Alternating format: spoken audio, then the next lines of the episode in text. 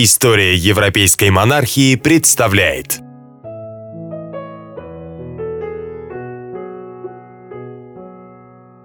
Фракийский обычай приветствовать новорожденного воплями и выкликать перед ним все злополучия, которые отныне угрожают ему, тогда как мертвого фракийцы хоронили весело и с шутками, радуясь тому, что он отныне избавлен от множества страданий. Не историческому родству народов, а моральному тождеству следует приписать то, что мексиканцы приветствовали новорожденного следующими словами. «Дитя мое, ты родилось для терпения, так терпи же, страдай и молчи». Выражая то же чувство, Свифт уже в молодости приобрел привычку отмечать день своего рождения не как день радости, а как день печали, и читать то место в Библии, где Иов оплакивает и проклинает день, когда сказали в доме его отца «родился сын». Известно место в апологии Сократа, где Платон говорит устами этого мудреца о смерти как о величайшем благе, поскольку глубокий сон без сновидений предпочтительнее любого дня самой счастливой жизни. Артур Шопенгауэр. Отрывок из книги «Мир как воля и представление».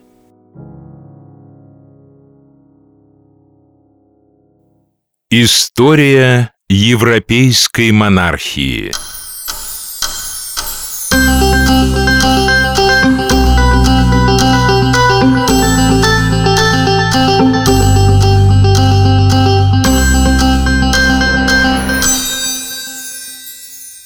Мария Стюарт – личность, безусловно, во многом интересная. Судьба ее полна трагедий и злого рока.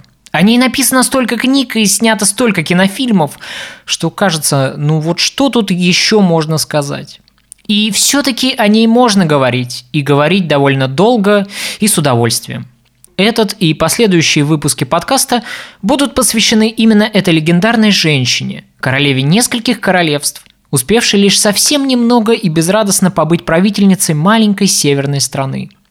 Женщина, чья трагическая судьба манит многих исследователей, историков и, конечно же, писателей-романистов, именно эта женщина и станет на время нашей новой главной героиней. Уже по сложившейся традиции, перед тем, как приступить к своему рассказу, я сделаю обзор доступной на русском языке библиографии – к сожалению, несмотря на популярность нашей героини, достойной литературы о ней на русском языке я почти не нашел. Мой подкаст будет основан на книге Родерика Грэма «Мария Стюарт», переведенной на русский язык и вышедшей в знаменитой серии «Жизнь замечательных людей», а также на книге Якова Эббота «Мария, королева шотландцев», которая пока что не увидела свет в российском издании.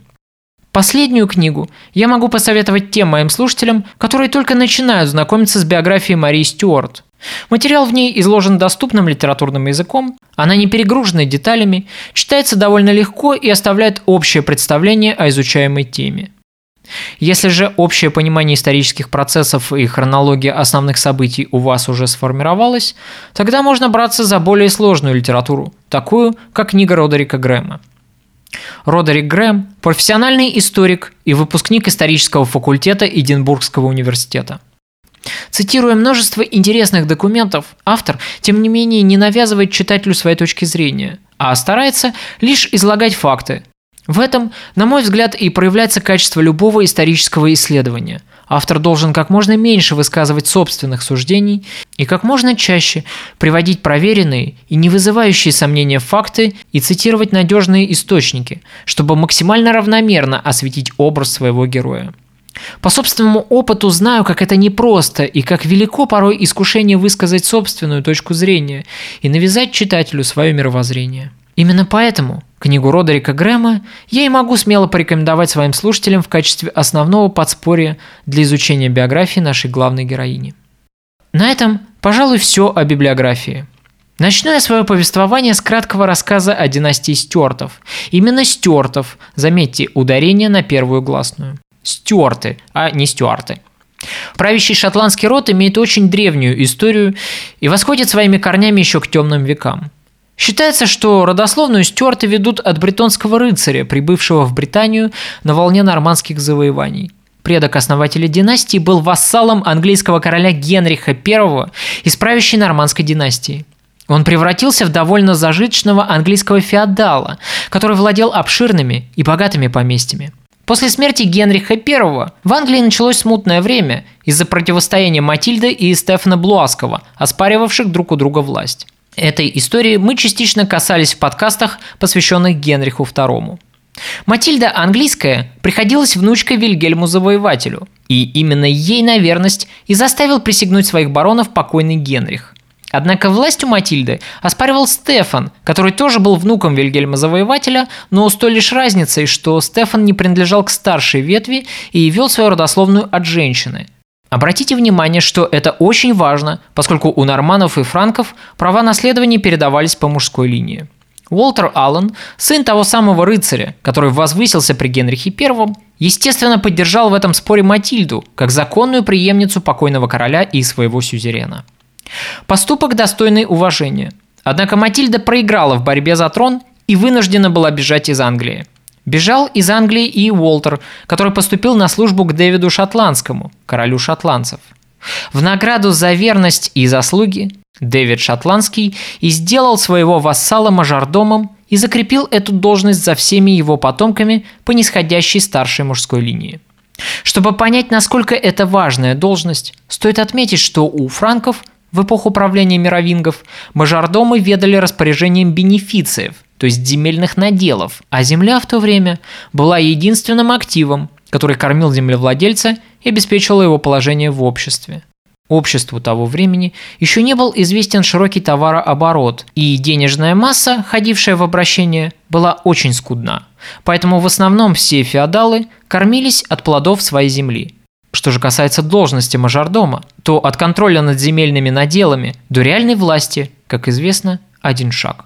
В связи с этим не могу не отметить похожей истории прихода к власти и династии Каролингов. Наверное, вы знаете о том, что Пипин Короткий, отец основателя этой династии, Карла Великого, состоял мажордомом у мировингов, первого правящего рода франков. Историю стюартов отличает присутствие какого-то злого рока. Пожалуй, все историки и биографы отмечают это в своих книгах. Как будто бы некое проклятие давляло над представителями этого рода. Их судьбы во многом складывались трагично. Многих представителей этого дома преследовали ранние смерти. Семеро королей взошли на престол несовершеннолетними. С рассказа о Стюартах я позволю себе перейти к истории Шотландии. Как известно, в эпоху Средневековья Шотландия была небогатой страной, экономически отсталой, однако покорить ее силой оружия англичанам так и не удавалось. Но если заглянуть вглубь веков, то мы отчетливо заметим, что здесь дело вовсе не в слабости англичан.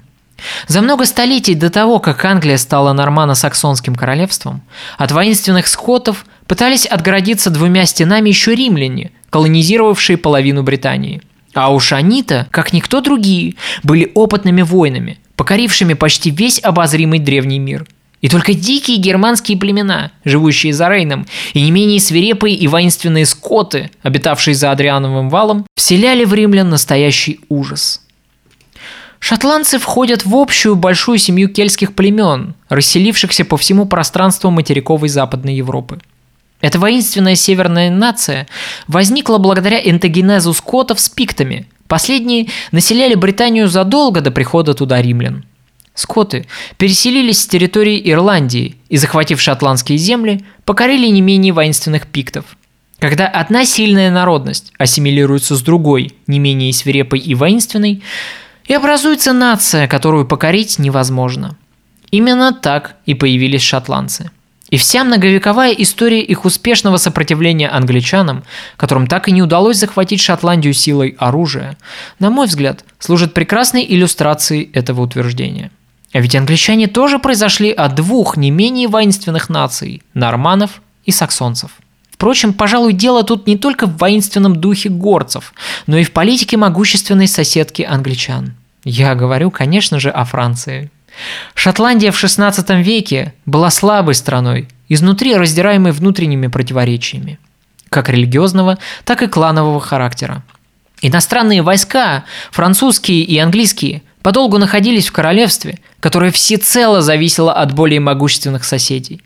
В момент, когда к власти в Англии пришла Елизавета Тюдор, Мария Стюарт, как ближайшая родственница покойного короля Генриха VIII, провозгласила себя законной королевой Англии – это решение и предопределило ее политический курс и трагический конец. Две женщины, соперничавшие между собой за власть. И такие разные. Они были полными противоположностями. Умеющая наслаждаться жизнью красавица Мария, у которой всегда личное превалировало над государственным, и некрасивая Елизавета, сильная и волевая. Хитро манипулируя ситуацией, она любого умела использовать в своих целях на благо себе и государства. В политическом смысле Мария, конечно же, не могла составить конкуренции Елизавете, но все равно, как ближайшая родственница, она представляла опасность. И по обвинению в заговоре 8 февраля 1587 года Марии Стюарт отрубили голову, без официальной санкции на то английской королевы. Казнь это во многом неоднозначная. Елизавета до последнего оттягивала приговор, давая возможность гордой шотландке покаяться. Но она прекрасно понимала, что пока Мария жива, вокруг нее неизбежно будут собираться заговорщики из католической партии, желающие свержения протестантской королевы с английского престола. Но давайте не будем с вами забегать вперед. Начнем, как всегда, с детских лет нашей главной героини.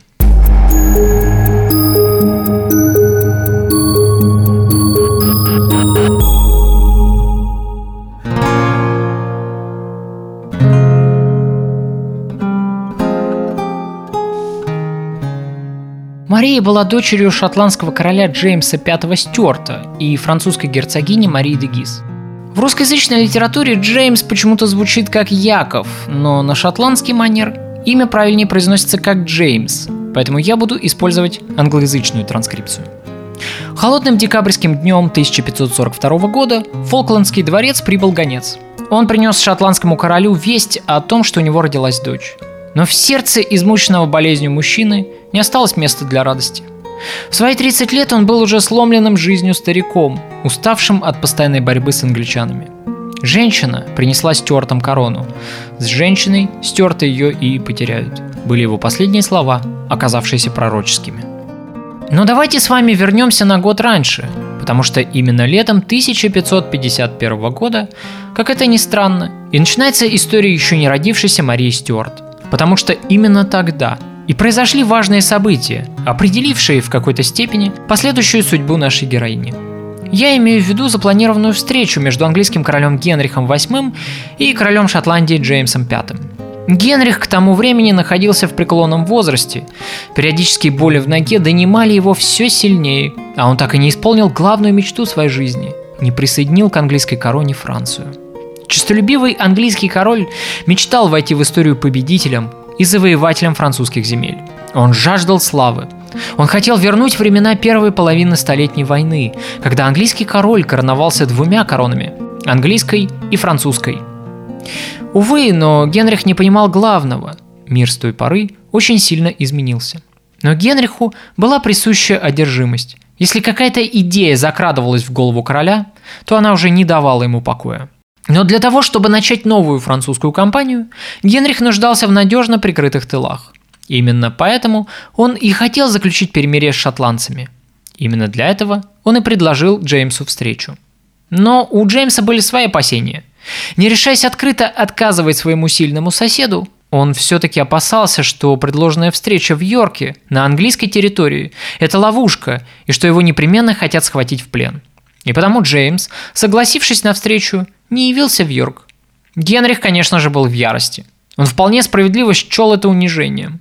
В приступе негодования английский король распорядился отправить на север карательный отряд. Англичане, впрочем, не достигли желаемого результата. Их набег был успешно отражен шотландцами в битве при Хаден-Риге. Джеймс был окрылен этой победой. Он опрометчиво поверил в силу шотландского дворянского ополчения и наивно решил ввязаться в войну с Англией. Но король переоценил возможности своих подданных. Шотландцы были хорошими воинами на своей земле, как любые горцы, когда сражались за свою свободу и честь. Поход в Англию заносчивой шотландской аристократии был неинтересен, непонятен, и потому многие от него отказались, а те, кто принял участие, отправились туда без особого энтузиазма. Кроме того, одной из причин поражения было смещение командующего графа Хантли, который и обеспечил победу шотландцев при отражении карательной вылазки англичан. Все это в совокупности и становится причиной разгромного поражения шотландцев в битве при Соулой-Моссе. Люди увязали в болотах, они гибли в водах залива. Часть шотландских дворян даже была захвачена англичанами в плен. Войска Генриха преследовали бегущих шотландцев целых две недели. Кроме того, было угнано большое количество рогатого скота и разграблены близлежащие деревни и селения. Некоторые историки, описывая смерть шотландского короля, указывают, что причиной тому была сильная депрессия, в которую впал Джеймс. И действительно, король, осознав масштаб поражения, пал в оцепенение. К этому времени он уже предчувствовал скорую смерть и, пожалуй, готовился к ней. Джеймс очень сильно болел. Он мучился от рвоты и поноса и страдал от приступов лихорадки. Медицина того времени была в зародыше, и потому многие болезни врачами правильно не диагностировались, и, соответственно, не было адекватных средств лечения. Поэтому, скорее всего, король умер от какой-нибудь венерической болезни или дизентерии. На шотландском престоле осталась его жена, 27-летняя Мария де Гис, с новорожденной дочерью на руках. Это был настоящий династический кризис, который очень скоро также постигнет и Англию. Ведь женщина на престоле означает прежде всего, что рано или поздно ей придется выйти замуж, а значит, корона неминуемо перейдет в руки другой династии, что, соответственно, повлечет за собой угрозу иностранной интервенции. Первыми засуетились англичане – Генрих тут же осознал, какие прекрасные перспективы открываются перед его страной в случае брака его единственного сына, чахлого принца Эдуарда, с новорожденной Марией. Объединение двух корон и острова под властью англичан. О таком мечтали многие поколения английских королей. Никогда еще Англия не была так близка к Великобритании, как после смерти Джеймса V. Последний крупный успех в борьбе с шотландцами за их независимость был достигнут при Эдуарде I, когда период английского господства в Шотландии продлился целое десятилетие. Это был абсолютный рекорд, так и не превзойденный англичанами впоследствии. Что поделать, потомков воинственных пиктов и не менее свирепых скотов сложно было привести к покорности силой. С тех пор минуло два столетия, а Шотландия за это время так ни разу и не была возвращена в лоно английской короны. Перед Генрихом стояло огромное искушение разом покончить с независимостью шотландцев. Страна, лишившаяся своего короля, пребывала в состоянии близком к анархии. На престоле была слабая женщина с младенцем на руках. Мария де Гис была француженкой по происхождению, но вряд ли можно было ожидать от французского короля сиюминутную военную помощь. Дело в том, что Генрих II в это самое время втянулся в борьбу с могущественными Габсбургами – которую до этого начал еще его отец. Воевать приходилось на два фронта – в Лотарингии и в Италии, поскольку империя Карла V простиралась от Испании до Нидерландов. И потому французскому королю было попросту не до Шотландии. Генрих VIII это прекрасно понимал. Понимал он также и то, что легко мог вторгнуться в пределы Северного Королевства. Надо сказать, что Генрих именно так и собирался поступить, уже собирая армию в северо-восточной части Англии. Я лично придушу своими руками эту французскую шлюху, которая возомнила о себе не весь что.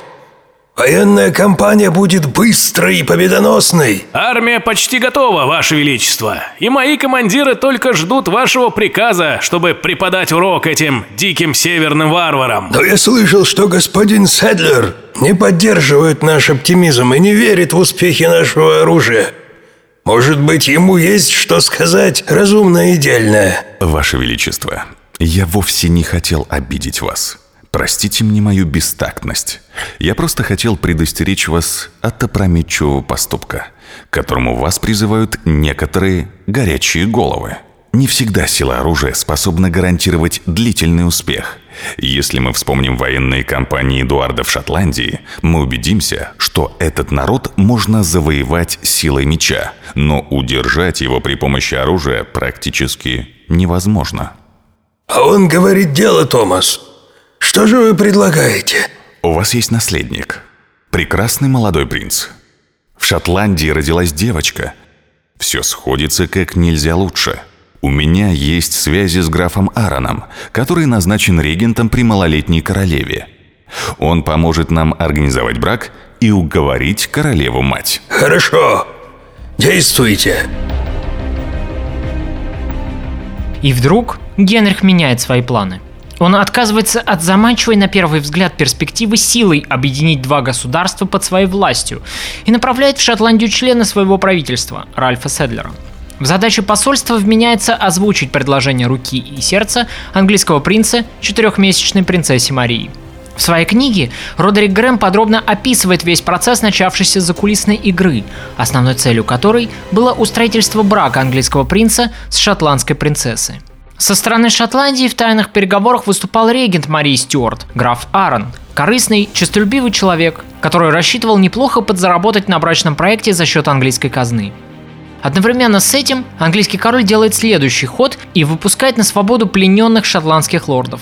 Ценой свободы становится поддержка проанглийских настроений при дворе Марии де Гис. Принеси мне мою дочь. Немедленно. Хорошо, Ваше Величество. Коварный Хэмилтон. Я знаю, он метит на шотландский трон. Ему будет выгодна смерть моей дочери. Так он становится претендентом на корону. Ему нельзя приближаться к моей девочке на пушечный выстрел. Успокойтесь, Ваше Величество. Марии ничего не угрожает. Я хорошо знаю Хэмилтона, он робкий и трусливый, и он не пойдет на преступление. Меня это мало успокаивает. Дэвид, вы должны помочь мне. У меня совершенно нет друзей при дворе. Все вокруг только и думают, как о своей шкуре. Мы тут как на пороховой бочке. Я каждую ночь просыпаюсь в холодном поту и вслушиваюсь в тишину за окном, боясь услышать пушечные выстрелы. Если англичане нападут на нас... Вот она, моя милая девочка, моя душечка, мое солнышко – Единственная отрада в моей жизни. Что такое? Почему ребенок плачет? Вы кормили ее сегодня? Да, Ваше Величество, у малышки отменный аппетит. Ты врешь мне, паскуда! Убирайся отсюда, ленивое деревенское отродье! Ох, господи, ну тише, тише, моя девочка. Дэвид, вы должны найти мне новую кормилицу. Достойную девушку из хорошей семьи – с безупречной репутацией. Сделайте это для меня. Я постараюсь, Ваше Величество. Мария де Гис оказалась в самом центре сети интриг, опутавших шотландский двор. Мишенью этих интриг была, конечно же, новорожденная Мария, но вот мотивы у всех были разные – если англичане добивались объединения двух корон через династический брак, то шотландские придворные пытались получить в свои руки регенство, а через него реальную власть, влияние на политику страны и контроль над источниками обогащения. Когда король Джеймс был еще при смерти, Дэвид Битон не отходил от ложи его величества ни на шаг – Итогом этой трогательной заботы становится завещание, которым Джеймс Стюарт передавал власть Совету Четырех, возглавить который и должен был сам кардинал Битон. Граф Арран также был включен в число советников, но второстепенная роль этого человека не устроила, ведь роль регента при новорожденной принцессе отводилась именно Битону. Возникает вопрос, как Джеймс Стюарт, находившийся 4 дня при смерти, без сознания, мог составить такой документ? Родерик Грэм, задаваясь этим вопросом, пишет в своей книге, что покойный король не вызывал к себе секретарей, не делал распоряжений и, следовательно, никакого завещания не составлял. Граф Аарон за это и уцепился. Он объявил регента в государственной измене, фальсификации королевского завещания и под этим предлогом организовал арест ненужного ему конкурента. Вскоре из английского плена возвращаются влиятельные шотландские лорды, пригретые английским королем и обработанные нужным образом. За свою свободу они обязались быть лояльными английской короне и политике Генриха VIII. И все эти люди настроены самым решительным образом на то, чтобы разлучить вдовствующую королеву с дочерью и передать новорожденную принцессу в руки англичан. Мария де Гис оказалась в крайне опасной ситуации – Естественно, что вдовствующая королева, в жилах которой текла французская кровь, и слышать ничего не хотела о браке своей дочери с английским принцем, да еще и протестантом. Но сейчас на кону стояла ее жизнь, потому что она была главным препятствием, стоявшим между алчными придворными и ее дочерью. И Мария поняла, что единственный выход из сложившейся ситуации – это подыграть англичанам и как можно дольше тянуть время, рассчитывая на скорое вмешательство своих влиятельных французских родственников и, конечно же, французского короля Генриха II, к защите которого она и могла прибегнуть.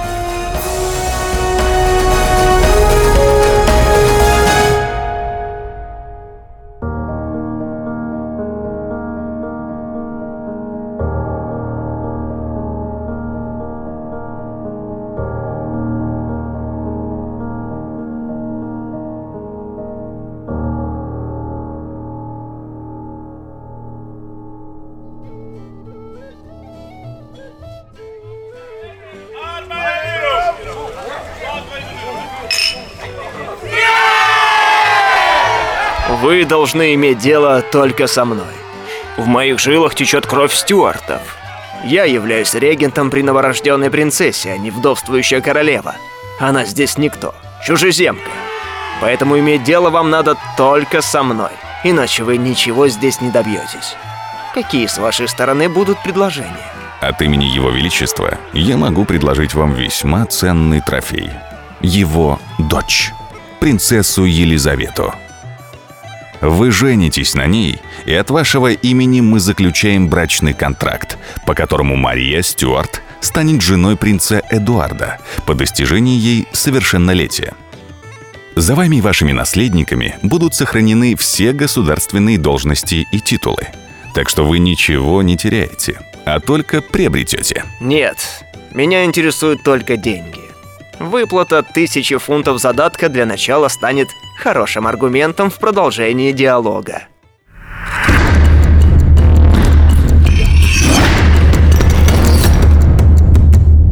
После встречи с графом Аароном посланник английского короля посетил королевскую резиденцию Линлетгоу.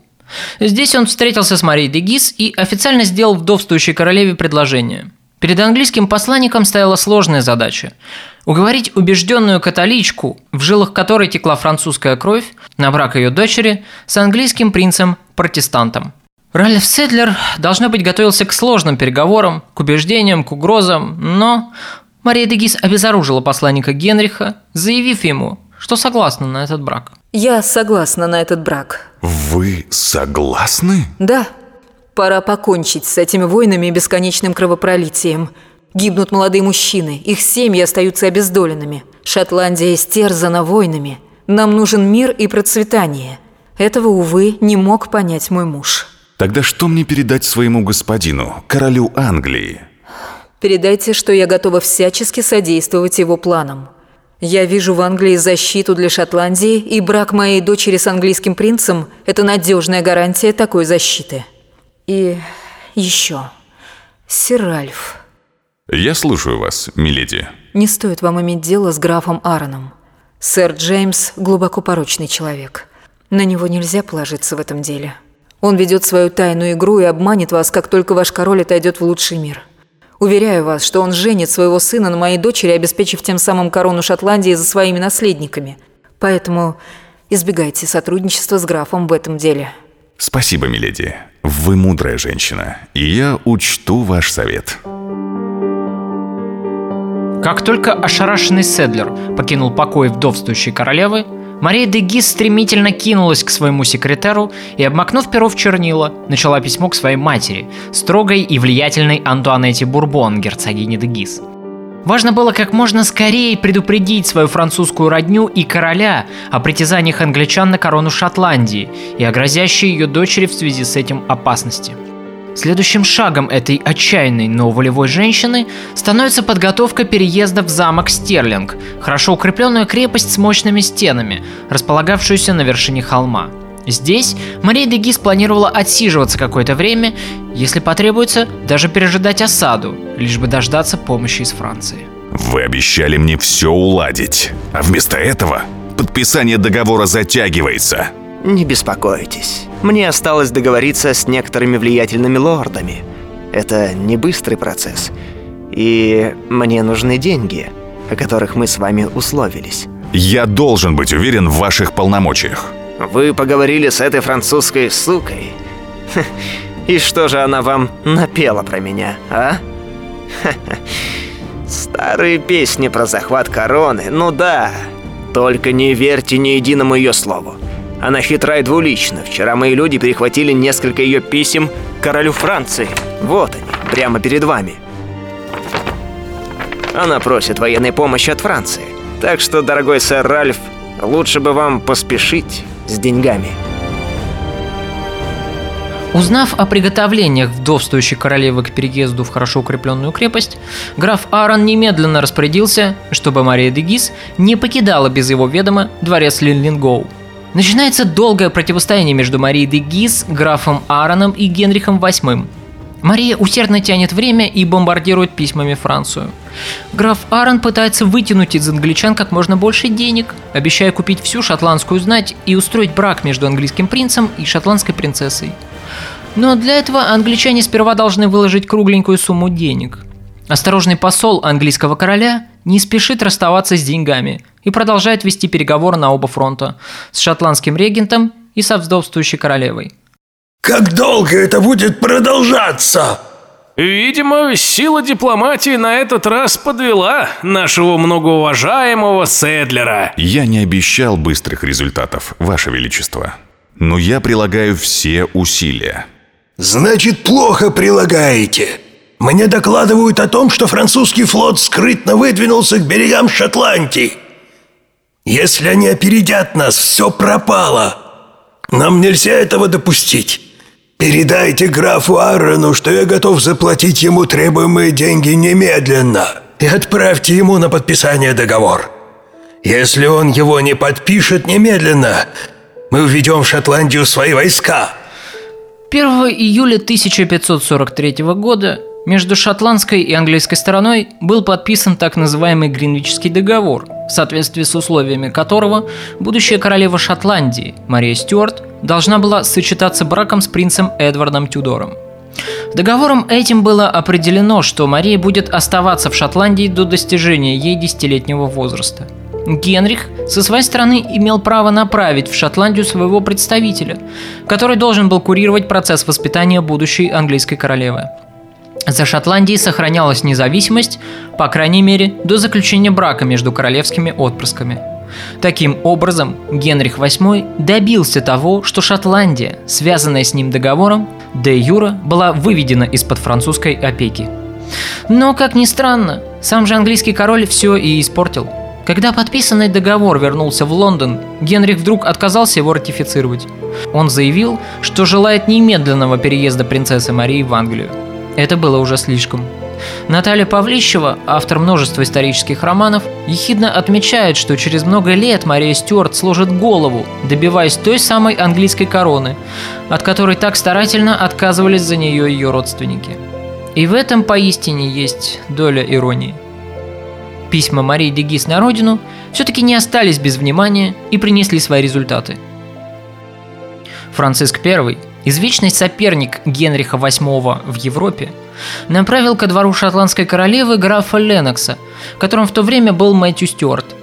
Заговор прокатолически настроенной партии во главе с королевой матерью приводит к освобождению из тюрьмы кардинала Биттона, арестованного по приказу графа Аарона. Граф Леннокс, освобожденный кардинал Битон и Мария де Гис основали сильный католический профранцузский триумвират – Новым регентом при новорожденной королеве был назначен Мэтью Стюарт, и граф Арран, таким образом, лишился всяческих рычагов воздействия на королеву, а через него лишились этого влияния и англичане, уже успевшие купить лояльность Джеймса и раздать через него солидные взятки на подкуп влиятельных шотландских лордов.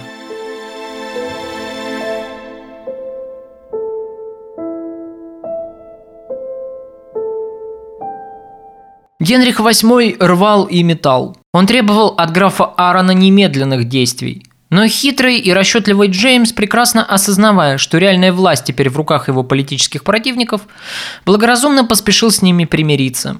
За этим последовал вполне ожидаемый резкий выпад со стороны Генриха. Разъяренный английский лев, справедливо посчитавший себя обманутым, приказал собрать войска у самой границы Шотландии, в довершение ко всему, англичане напали на несколько торговых шотландских судов и разграбили их.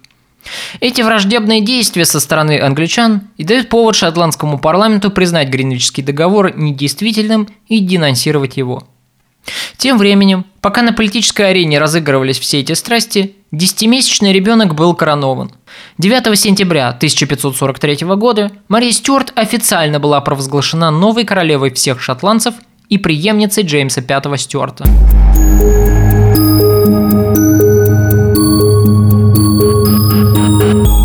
Как вы можете догадаться, Мэтью Стюарт также принадлежал королевской правящей династии. Граф Ленокс являлся правнуком Марии Стюарт, дочери короля Джеймса II.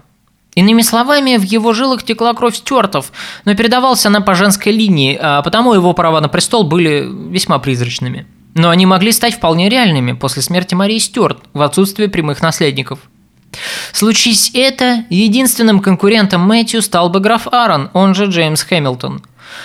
Граф Аарон и граф Ленокс оба были стюартами, но стюартами они были все-таки разными. Права Джеймса на корону, если бы он их заявил, основывались бы только на замужестве его деда с сестрой короля, но брак этот был не безупречен в глазах современников вследствие предыдущего сомнительного развода. Следовательно, на его детях лежала печать всех бастардов. Другое дело граф Ленокс. Пускай хоть и не прямой потомок королевской династии, но все-таки не бастард. Забегая немного вперед, а говорит, что сын Мэтью Стюарта, печально известный лорд Дарнли, станет будущим супругом нашей героини, попытавшись таким образом, через брак с королевой, укрепить свои права на корону Шотландии. Что из этого выйдет, мы очень скоро с вами узнаем. Тем временем, Пока мы разбирались в хитросплетении генеалогии побочных потомков Стюартов, при дворе шотландской королевы произошли события, которые точно гром среди ясного неба нарушили ненадолго воцарившееся в королевстве спокойствие. За расположение вдовствующей королевы соперничали в это время между собой два человека – Мэтью Стюарт и Патрик Хепберн, граф Боссуэлл. Просто удивительно, но за сына последнего впоследствии наша героиня также выйдет замуж. Вообще у меня складывается навязчивое ощущение, что Мария Стюарт была во многом очень похожа на свою мать, с той лишь разницей, что Мария-младшая окажется более наивной и неискушенной в дворцовых интригах, в отличие от хитрой и опытной Марии де Гиз. Пока оба павлина распускали перед вдовствующей королевой хвосты и соревновались в изысканных манерах и дорогих нарядах, Мария де Гиз, не отдавая явного предпочтения ни одному, ни другому, мудро сохраняла при дворе равновесие – Возможно, она просто прекрасно знала цену этим ухаживаниям. Но даже если и так, Мария не переходила опасной черты. Ей казалось, что она успешно сможет держать мужчин на безопасном расстоянии так долго, как только сама этого захочет. Но она ошиблась. Однажды граф Ленокс сделал Марии предложение. Граф Босуэлл подлил масло в огонь, публично заявив, что вдовствующая королева дала слово выйти замуж именно ему – Мария, конечно, не собиралась связывать себя узами брака ни с одним, ни с другим. Мэтью почувствовал себя обманутым. Он демонстративно покинул двор и уединился в своем замке, затаив обиду на вдовствующую королеву. Таким образом, регентом при малолетней королеве снова стал граф Аарон. Мэтью вступил в тайную переписку с английским королем, и Генрих пообещал ему поддержку. Тогда Ленокс бежал в Лондон, где Генрих милостиво принял шотландского графа. Старый английский король устроил брак Мэтью со своей племянницей, от которого впоследствии и родится печально знаменитый Генри Дарнли, причинивший столько страданий Марии Стюарт. Тем временем Генрих стягивал войска на север. В мае следующего года англичане перешли границу Шотландии. Одну из карательных экспедиций англичан и возглавил Ленокс. Его задачей был захват вдовствующей королевы с дочерью и доставка Марии в Лондон – в случае успеха Генрих пообещал своему союзнику столь желанное для того регенство. Перспективы оказались заманчивыми, и Ленокс, очертя голову, бросился на штурм замка Дамбартон, который удерживался гарнизоном графа Аарона. Войска Аарона столкнулись с англичанами неподалеку от Глазго.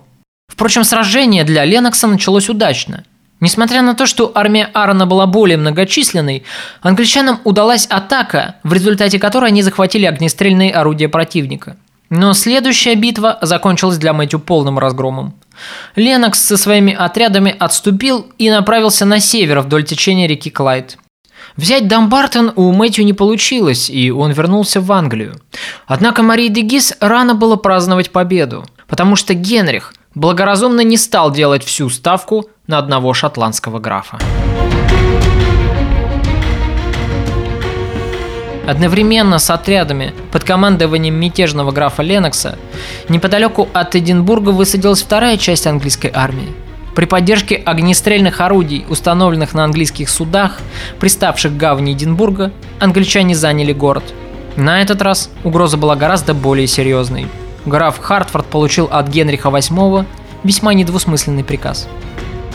«Предать все огню и мечу! Сжечь город Эдинбург. Вернее, то, что от него останется после того, как вы разрушите его до основания и уничтожите, взяв его и захватив там все, что сможете. Чтобы вечной оставалась память о возмездии, посланном Богом за лживость и измену. Не медлите у замка, разграбьте дворец Холлирут и столько городов и деревень в окрестностях Эдинбурга, сколько удастся. Разграбьте Лид, сожгите, уничтожьте его и все остальное. А если вам станут сопротивляться, предайте огню и мечу всех мужчин, женщин и детей без исключения. После этого отправляйтесь в Графство Файв и распространите такие же бедствия и разрушения на все города и деревни, каких сможете достичь. Не забыв также разграбить и разрушить город кардинала Сент-Эндрюс, не оставив там камня на камне и не пощадив ни одного живого существа.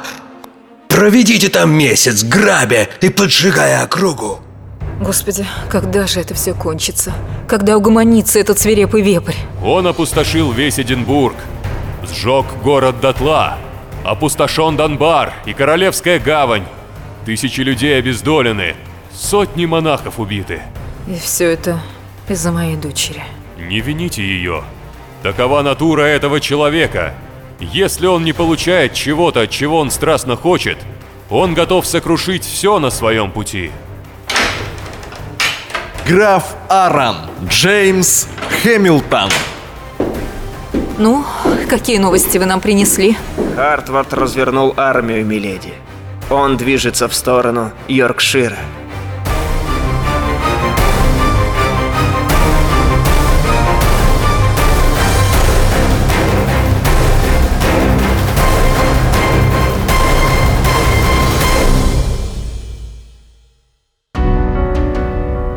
Вторжение англичан стало настоящей катастрофой для Шотландии. Окрестности Эдинбурга были превращены в пепелище и в руины. Но, как это ни странно, Мария де Гис извлекла свою выгоду из военной экспедиции графа Хартфорда и графа Ленокса. Если до этого вторжения в числе шотландской элиты еще были люди, которые колебались и выступали за сближение с англичанами, то теперь об этом и речи быть не могло. Будущий брак шотландской королевы с представителем французского дома Валуа теперь, кажется, был окончательно предопределен.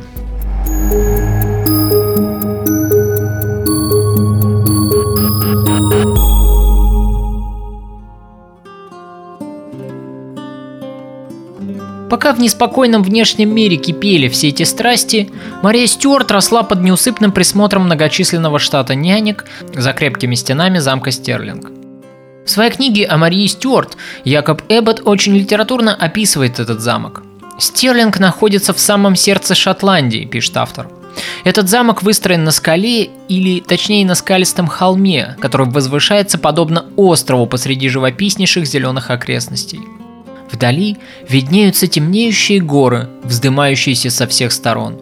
Замок же заметен отовсюду, где бы вы ни находились. Проезжаете ли вы по равнинной дороге, либо поднимаетесь на отвесную гору. Словом, отовсюду вы видите этот замок, который увенчивает собой центр скалистого холма, как украшение бескрайнего пространства его окружающего. Но главным сокровищем Шотландии был, конечно же, не замок, а маленькая королева, что в нем жила – это сокровище охраняли денно и ночно.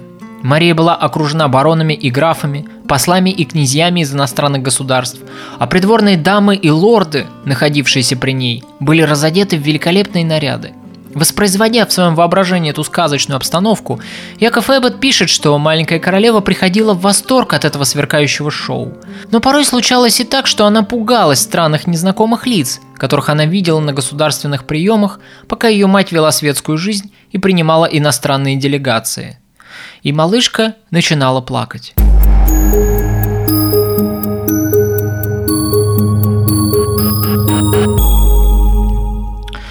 К этому времени война с англичанами вступила в стадию временного перемирия. Генрих VIII скончался, оставив после себя преемником единственного сына Эдуарда. Но не было никаких оснований считать, что смерть Генриха могла что-нибудь изменить во внешней политике Англии по отношению к Шотландии. Эдвард Сеймур, который теперь возглавлял Регенский совет при малолетнем английском короле, был настроен не менее воинственно, чем покойный Генрих VIII. Кроме того, герцог Сомерсет принадлежал к партии английской реформации, естественно враждебной по отношению к католической Шотландии. Спустя полгода после военной кампании Хартфорда англичане возобновили военные действия в Шотландии. Теперь английскую армию возглавлял всесильный лорд-протектор Эдвард Сеймур. Англичане медленно, но уверенно наступали. Наконец, между двумя армиями состоялось генеральное сражение в окрестностях Эдинбурга, неподалеку от Масселборо – Поражение шотландцев стало разгромным. Во многом победу англичанам обеспечила их сильная артиллерия. Шотландские армии дрогнули под шквальным огнем, который обрушился на них со всех сторон с грохочущих на кораблях пушек. Отступая к столице, граф Хартли остроумно заметил, что лично он ничего не имеет против этого брака, но черт возьми, ухаживание англичан ему не нравится. Итогом битвы стало усеянное трупами побережье вдоль русла реки. Многие из отступающих шотландцев были убиты или утонули в попытке перебраться на другой берег быстрой горной реки Эск, буквально сражаясь со стремительным течением. Этот день вошел в историю страны как «Черная суббота». Уильям Паттон, который сопровождал Эдварда Сеймура в этой военной кампании, стал очевидцем этой жуткой резни, и в своих записках он позже очень живописно припомнит последствия событий тех дней. Позволю себе процитировать переведенные отрывки из его воспоминаний. Жалкое зрелище из мертвых тел, которыми была усеяна земля вплоть до горизонта. У некоторых были оторваны ноги, но они еще дышали. У других оторваны руки – а много было и таких, у кого была раздроблена голова и наружу вытекал паштет из мозгов. Выжившие пытались спастись бегством, но лишились головы от острых мечей наших всадников, потому что они могли дотянуться только до шеи. Они же не доставали. Воды реки покраснели от крови. Всего было убито свыше 14 тысяч человек. Мария Дегис поняла, что единственный способ обеспечить безопасность своей дочери и помочь Шотландии справиться с нашествием англичан – это как можно скорее прибегнуть к помощи Франции. Поэтому, когда спустя несколько месяцев на ее стол лег проект договора, она, не задумываясь, созвала шотландский парламент, чтобы лорды ратифицировали ее подпись на этом занимательном документе – в обмен на изгнание англичан из Шотландии, королева Мария должна была обручиться с дофином Франциском, чтобы стать королевой одной из прекраснейших стран Европы. После этого Мария Стюарт была перевезена в хорошо укрепленный замок Дамбартон, располагавшийся неподалеку от реки Клайд. Этот замок хорошо подходил для того, чтобы в случае необходимости перевести шотландскую королеву по Северному морю на материк – а уже в следующем году в Шотландию был введен французский военный контингент. В возрасте 6 лет маленькая королева взошла на борт галеры Генриха II. Родерик Грэм подчеркивает, что Мария отправлялась во Францию не как беглянка, но как королева, которая решил нанести визит вежливости своему будущему супругу. Несмотря на детский возраст, все у маленькой королевы было как у взрослых, и это, наверное, вызывало улыбки умиления на лицах многих придворных.